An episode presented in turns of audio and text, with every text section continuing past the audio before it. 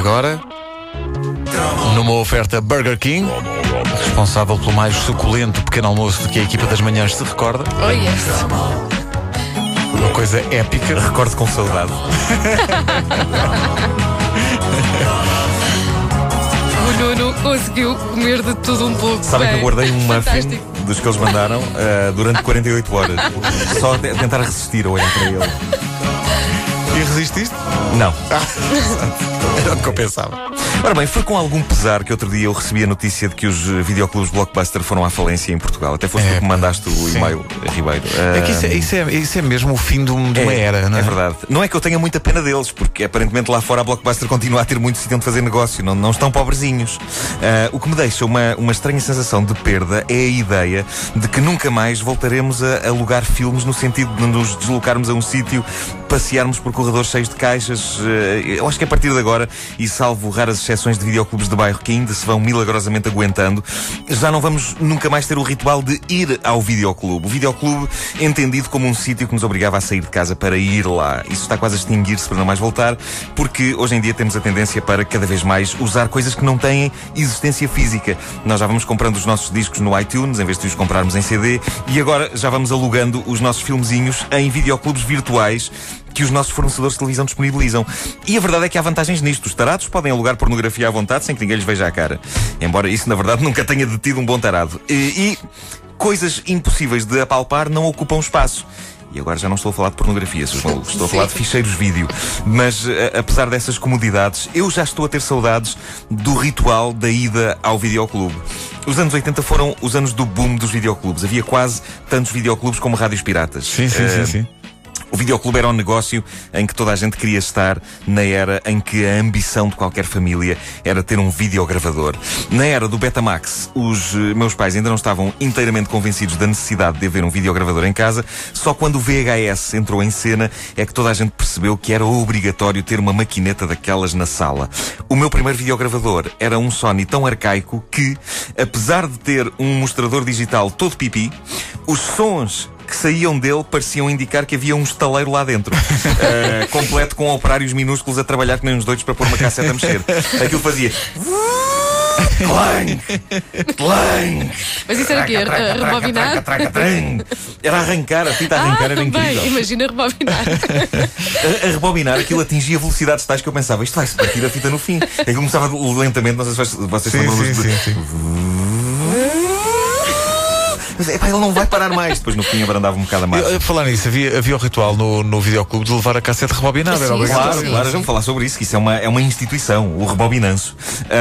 So- sobre o meu videogravador, a primeira coisa que eu gravei, qual é que foi? Foi a locutora de continuidade Helena Ramos da RTP.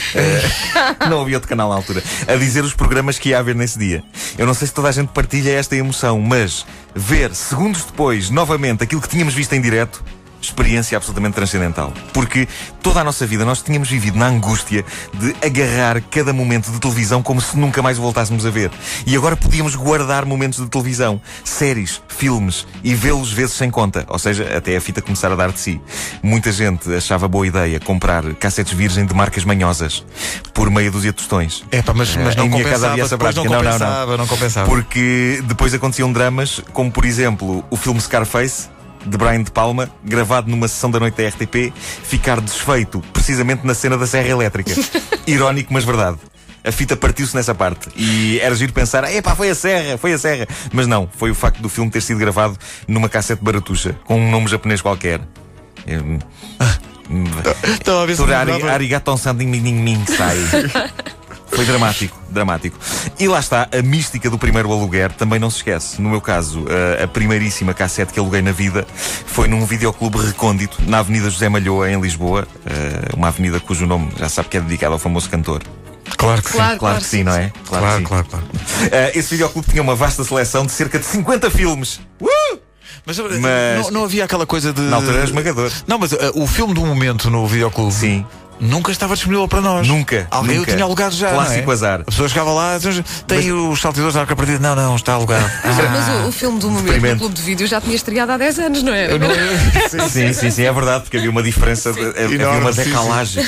Bom, primeiro filme que eu aluguei em toda a minha vida. um thriller australiano dos anos 70 com o sugestivo nome O Canalizador. Mas sabe que eu hoje adorava rever isso, porque aquilo é um filme do realizador do Clube dos Petas Mortos, o Peter sério? Weir. É o, o obscuro início de carreira dele. Mas digamos que não era das melhores propostas para estrear um videogravador. A história Pois de uma mulher realmente. é uma mulher que chama um canalizador para lhe reparar uma avaria na casa de banho. E eu sei o que é que vocês estão a pensar. Pois, não é um filme desses, apesar Pois, da pois. história. E a mulher começa a perceber-se que o canalizador é, na verdade, um psicopata que, em vez de lhe reparar a casa de banho, está progressivamente a destruí-la. É esta a ideia do filme. E, e havia. Ah, mas só foi havia esse o primeiro vídeo. Foi o primeiro que eu aluguei. Em vez de ir para um Regresso ao Futuro ou um Blade Runner, escolhi o thriller australiano de 79, O Canalizador. O- Ora bem, os videoclubes começaram por ter uma joia, lembram-se? Pagava-se uma sim, quantia sim, para sim. se ser Alguns sócio. tinham um cartão. É verdade, é verdade. Sim, sim, sim. E era muito dinheiro, não era nada? Mas Acho que era, para aí uns bastante. 5 contos A na joia altura. ainda era uma Sim, coisa sim, pesaducha. Uh, mas rapidamente eles perceberam que, se queriam sobressair no competitivo mundo do videoclube em cada esquina, tinham de deixar-se desse disparate. Não havia joia, mas lá está. Havia uma regra rígida imposta ao sócio: rebobinar, sempre. E ai de quem se esquecesse. Eu lembro-me de estar a depositar uma cassete no balcão do meu videoclube de Benfica, que ainda subsiste heroicamente, chama-se Videocentro e sobreviveu à Blockbuster. Incrível. Incrível. Mas lembro-me de estar a, a pousar a cassete no balcão e de me lembrar: Ah, isso não me rebobina, não rebobina, não rebobinei a cassete. Rebobinei é uma palavra tramada. Ah, e, e apresentar uma cassete não rebobinada no videoclube era humilhante. Quando eles Era, tiravam a eles cassete da humilhavam a caixa. pessoa. Eles claro que sim. Então, não rebobinou isto. Era dramático. E era uma coisa que tinha de ser feita sob pena de, em alguns videoclubes, a pessoa ter de pagar uma multa, noutros ter de voltar a casa para rebobinar a, a cassete. E, em todos eles, eh, a pessoa ficava com uma espécie de cadastro de mau comportamento que, de certo, asseguraria que um tipo iria para o inferno quando morresse. Eh, como vocês sabem, eu eh, ambicionava ser um mau rapaz, só não sabia como se fazia isso e, por isso, cheguei a não rebobinar uma cassete só para, me sentir, só para me sentir transgressor. Louco. Lembro-me como se fosse hoje. Era a cassete desse filme perigosíssimo chamado Annie.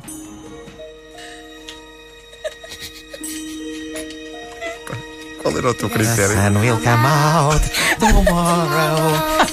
Bet your bottom dollar that tomorrow there'll be sun. Do que é que se estão a rir? Isto era um filme duríssimo. Claro. Era duríssimo. Ai, Annie, Annie.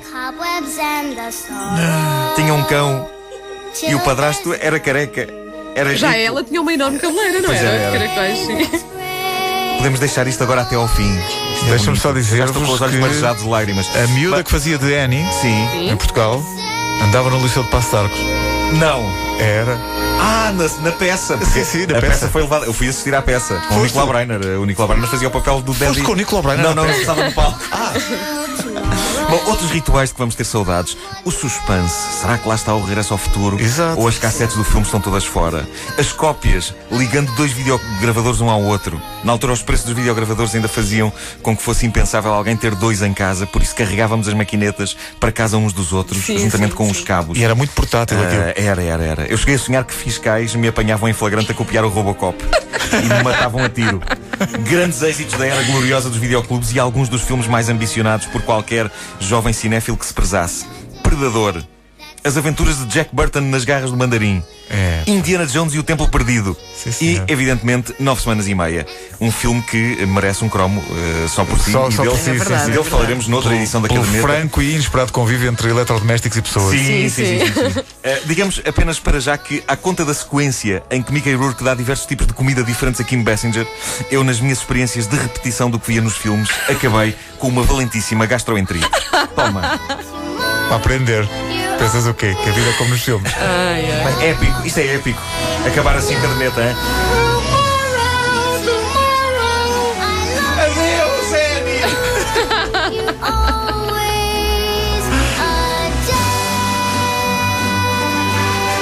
Olha, e não havia umas máquinas só para rebobinar os Havia, filmes? havia, havia, não é? havia, não estou havia. a sonhar. É verdade. Em alguns videoclubes mais avançados havia isso. Sim, sim. E quando chegou o Blockbuster foi a loucura, porque aquilo era um, um videoclube, mas eh, altamente desenvolvido. Aquilo era uma coisa diferente de tudo. Não tinha era filmes para adultos. Pois não. Acho que pode estar aí a razão porque acabou. A caderneta de cromos, uma oferta Burger King, para ouvir também em podcast a partir de radiocomercial.clix.pt.